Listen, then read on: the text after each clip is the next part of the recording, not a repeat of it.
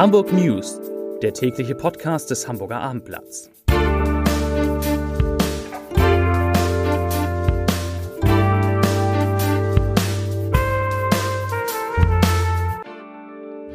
Hallo und herzlich willkommen.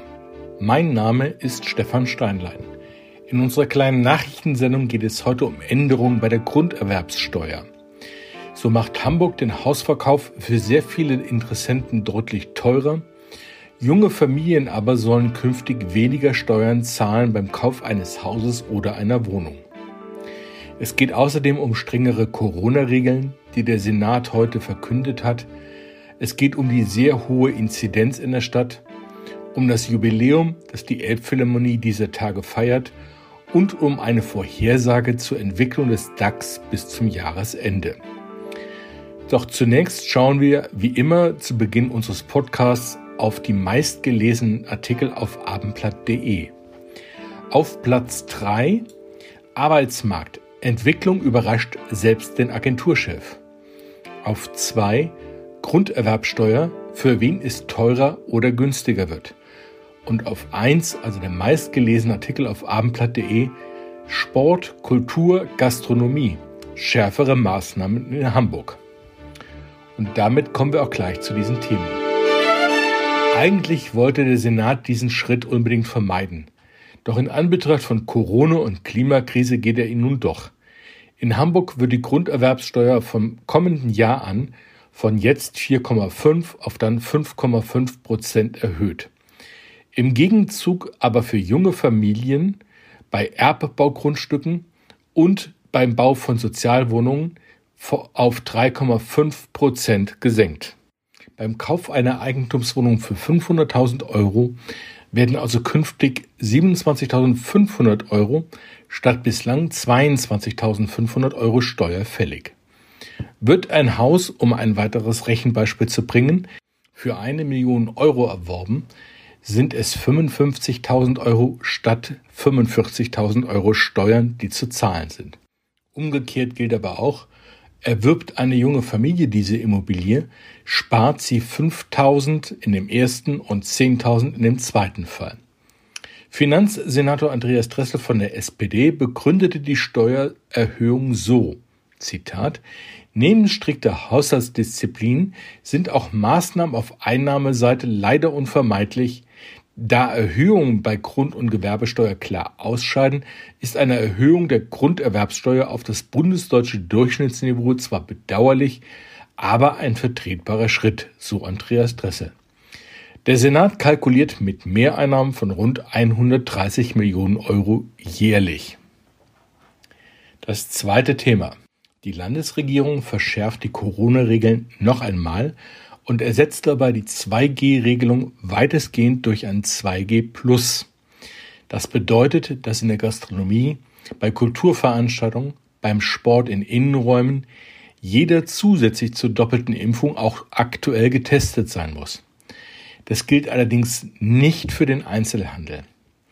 Wer bereits eine Auffrischungsimpfung, also den sogenannten Booster, bekommen hat, ist von der zusätzlichen Testpflicht bei 2G ausgenommen. Zudem hat der Senat heute beschlossen, die Obergrenzen für Veranstaltungen und für Sport mit Publikum auf 200 Personen innen und 1000 Personen außen abzusenken.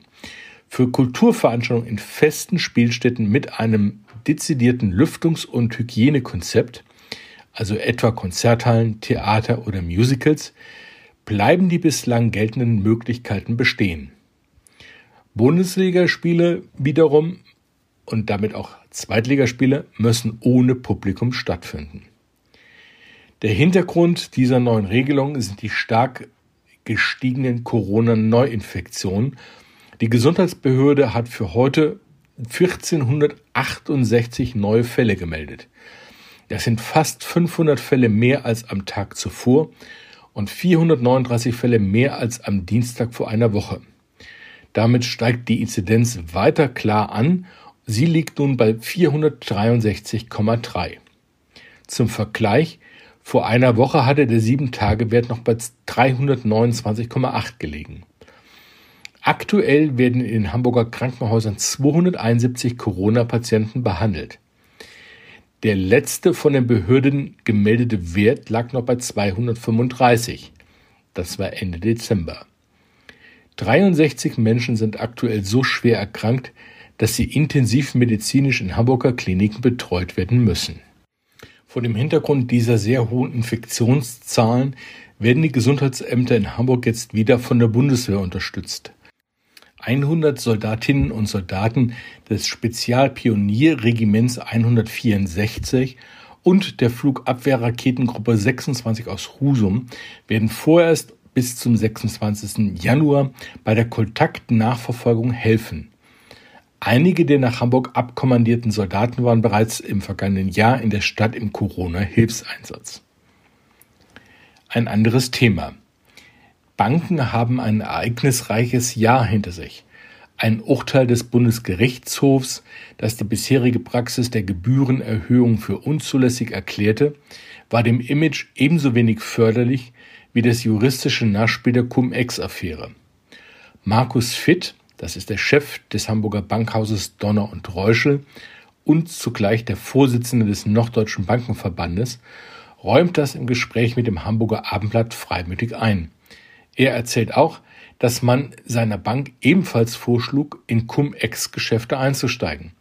Der Vorstand sei aber der Auffassung gewesen, es könne, Zitat, vom moralischen Standpunkt her nicht richtig sein, Zitat Ende, eine Erstattung von Steuern zu kassieren, die vorher gar nicht gezahlt worden sind. Für den Aktienmarkt ist FIT zuversichtlich. Der DAX könne bis zum Jahresende in Richtung 18.000 Punkte klettern, glaubt der Banker. Unser letztes Thema. Elbphilharmonie-Intendant Christoph Liebenseuter zieht eine überaus positive Bilanz des Konzerthauses, das seinen fünften Geburtstag vom 9. bis zum 17. Januar mit einem großen Festprogramm feiert.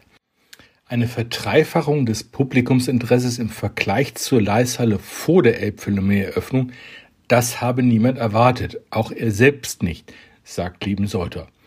Umso größer sei die Freude über die Erfolgsgeschichte, die sich sogar in den Öffnungsphasen während der Corona-Pandemie fortgesetzt habe. Ursprünglich sei er davon ausgegangen, dass für ihn nach seiner Intendantentätigkeit für die Elbphilharmonie und die Leisale noch eine weitere internationale Karrierestation folge. Doch danach sehe es derzeit nicht mehr aus. Liebenseuter möchte der Musikstadt Hamburg treu bleiben. Damit komme ich zum Abschluss unserer kleinen Nachrichtensendung heute um zu meinem Lieblingszitat. Das stammt von Christoph Liebenseuter aus dem eben genannten Abendblatt-Interview. Damit verabschiede ich mich von Ihnen und wünsche Ihnen einen schönen Abend. Das Zitat von Christoph Liebenseuter lautet, wir haben die Elbphilharmonie nicht gebaut, damit sie sich rechnet. Tschüss.